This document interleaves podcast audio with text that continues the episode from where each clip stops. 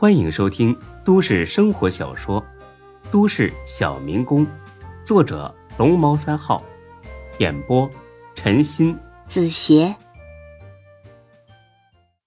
第六百八十八集。钟国正呵呵一笑，说出了一个人名：李大毛。钟小雪简直不敢相信自己的耳朵。谁？李大毛？对啊。难道小孙没跟你提起过这个人？不可能吧？他都跟我提起过，还说用一把玩具枪，差点没把李大毛给吓死。这小孙呢，也真是够大胆的，在那样的情况下还敢这么做。钟小雪则是笑着摇头：“不，他跟我说过。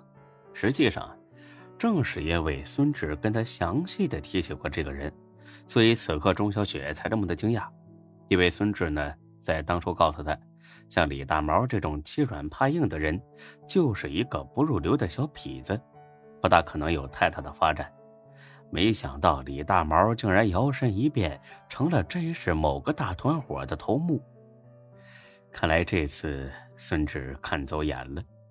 当初他就是个小混混，混不下去了，跟了刘飞。后来丁坤倒台了。刘飞他们树倒猢狲散了，李大毛又开始自己瞎混，真没想到他能混得这么出息。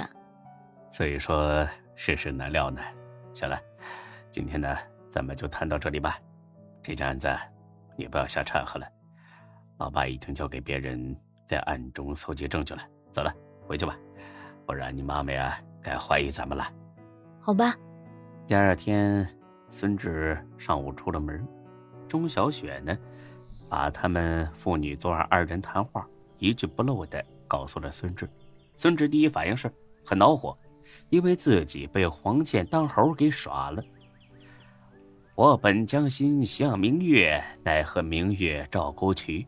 这种心理反差足以让任何人恼火。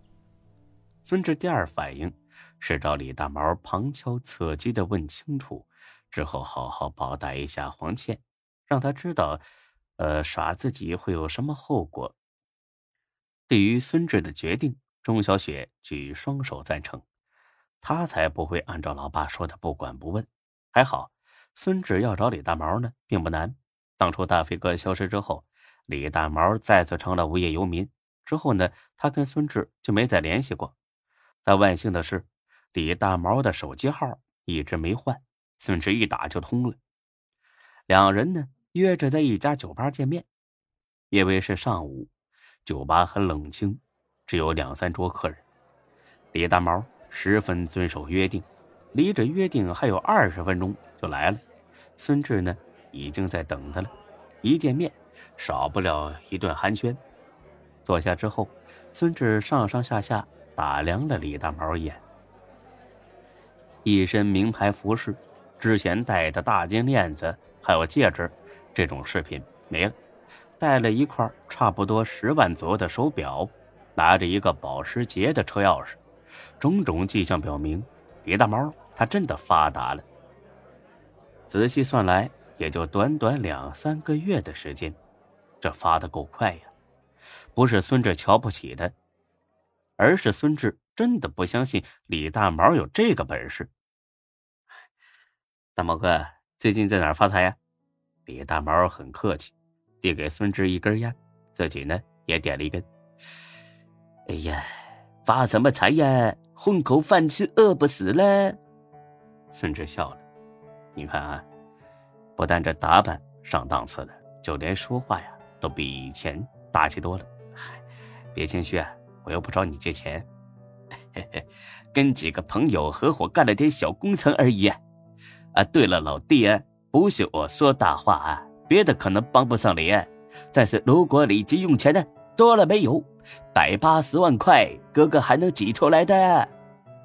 这下轮到孙志不好意思了，看吧，自己瞧不起人家李大毛，吓唬过他，也打过他，后来还把他当傻子看，那李大毛呢却不计较，把自己当好哥们看，还要主动给自己钱。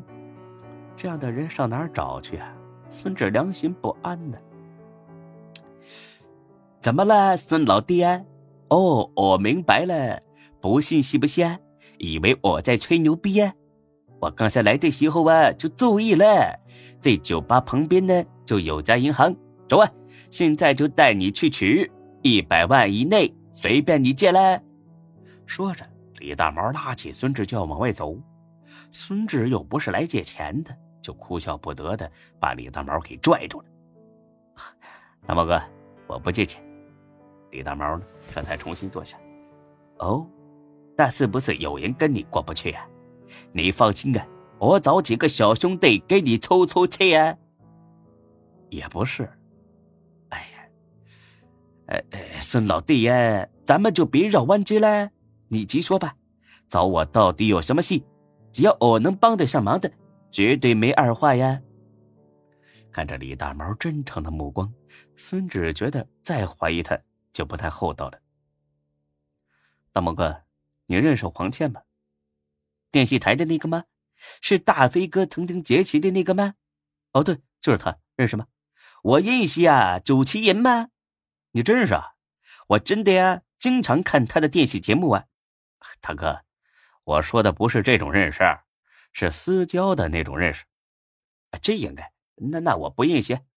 孙志很失望，看来老丈人的情报不怎么准确。孙志呢，正有点沮丧。李大毛又抛出一句话来：“不过呢，我和他呀没什么交情哎，但是大成绩和他关系不错。”大大橙子是谁呀？哎呀，一个朋友啊，偶然认识的。他是做什么工作的？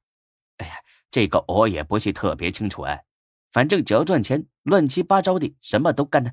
哦，对了，暖水湾温泉度假村就是被他买走了。直觉告诉孙志。那些痞子和假警察跟这个大橙子绝对脱不了干系。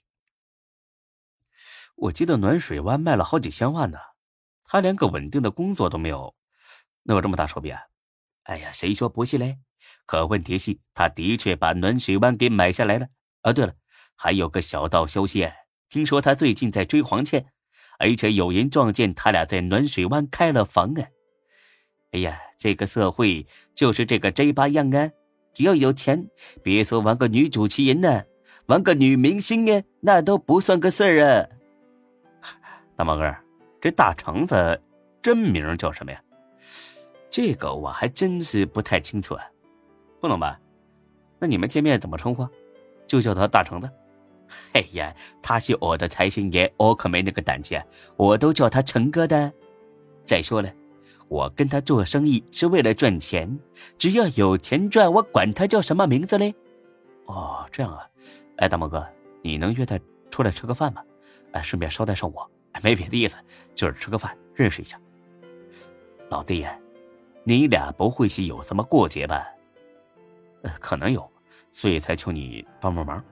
老弟呀，不是我不帮你，但是他整天来无影去无踪啊，而且很少出来吃饭。就我这个级别的，根本约不动他，所以这件事我实在是爱莫能助了。孙志点了点头，皱了皱眉。一个出手这么阔绰的人，竟然能把自己搞得这么神秘，这完全不符合正常的逻辑。他想干什么呀？虽然现在猜不出来，但几乎可以确定，这小子想干的绝对不是什么好事。本集播讲完毕，谢谢您的收听。欢迎关注主播更多作品。